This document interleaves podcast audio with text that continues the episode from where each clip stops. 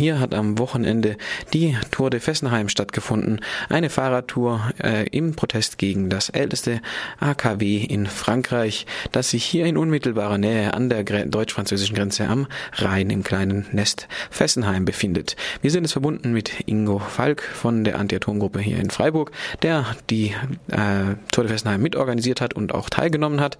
Guten Morgen, Ingo. Ja, guten Morgen, liebe Hörer und guten Morgen, Papski. Guten Morgen. Ähm, wie kannst du die Teilnahme dieses Jahres beschreiben? Weil die Mobilisierung, zumindest mein persönlicher Eindruck, war ein bisschen geringer als die letzten Jahre. Da mussten wir auch bei Radio 3 uns, uns den Schuh vielleicht anziehen. Wir haben vorher kein Interview zustande bekommen. Wie war dann die Teilnahme? Ja, also die Teilnehmer waren etwas weniger, das meiner Ansicht nach aber auch wetterbedingt war. Also im Großen und Ganzen war es ja schon vergleichbar. Wir hatten etwa 80 Teilnehmer an den Teilnehmerinnen und Teilnehmer an den zwei Tagen.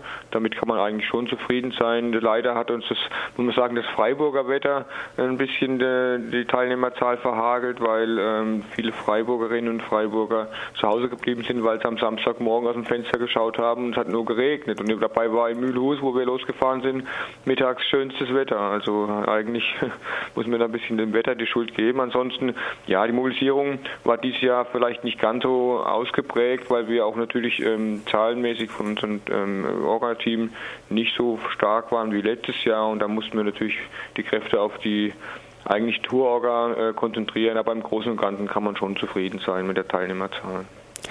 Ein spannendes, eine spannende Frage bei diesen Protesten ist ja immer die, das Verhältnis von deutschen und französischen TeilnehmerInnen. Die Tour de Fessenheim hat dieses Jahr komplett auf in, Franzö in Frankreich stattgefunden, so wie ich das verstanden habe.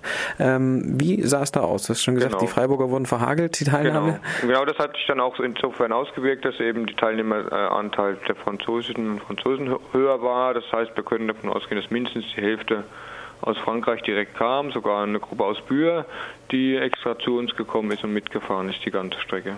Bühr, das geplante sogenannte europäische Endlager äh, im Norden von Lothringen, so Richtung Luxemburg, Saarbrücken, glaube ich, in die Ecke. Ja. Ähm, ja, ist doch mal eine, eine, gute, eine gute Nachricht, dass äh, sehr viele Franzosen teilgenommen haben. Du hast ja sicherlich auch mit einigen gesprochen. Wie sieht es denn bei denen aus? Glauben die Genossinnen in Frankreich daran, dass Hollande das AKW wirklich abschaltet? Nein, die sind natürlich auch skeptisch inzwischen geworden. Also die, die Franzoskraft, äh, die Atomkraftgegnerinnen und Gegner, die waren ja sowieso eher skeptisch eingestellt gegenüber den Ankündigungen von Hollande. Das waren ja ähm, nicht unbedingt die, die das äh, so stark forciert haben, sondern es waren andere die geglaubt haben, ähm, man könnte das, ähm, man könnte auf diesem politischen Wege die Atomkraft in, in Frankreich auch reduzieren oder beenden, aber im Großen und Ganzen sind die sich schon im Klaren, dass das nicht so schnell geht, wie äh, viele vielleicht gehofft haben. Ja. Und was ist dann die Alternative dazu? Also es ist ja eine Art Befriedung eingetreten, oder zumindest war das die Absicht wahrscheinlich von Hollande und der sozialistischen Regierung. Wir versprechen mal, wir schalten das ab.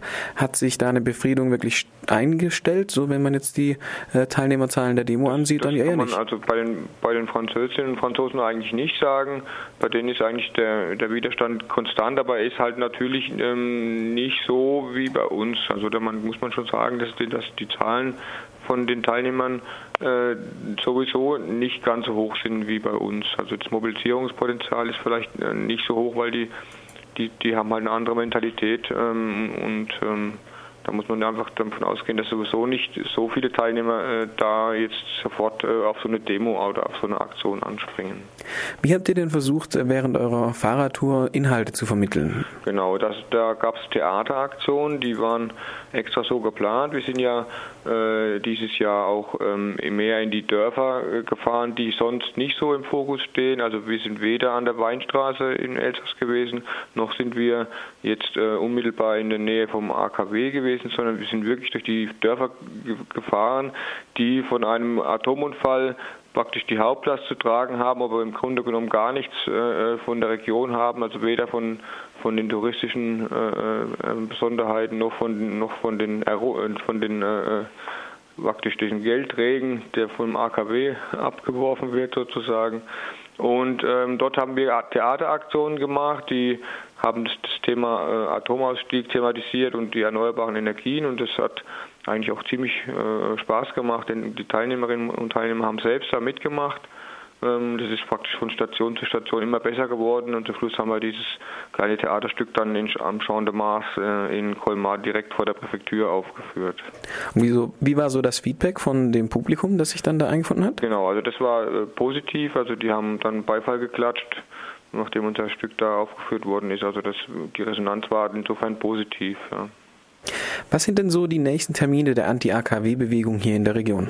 Also hier in der Region wird es am 14. Juli eine Evakuierungsübung geben äh, von, Müllhau von, von Müllheim nach, nach Heidersheim.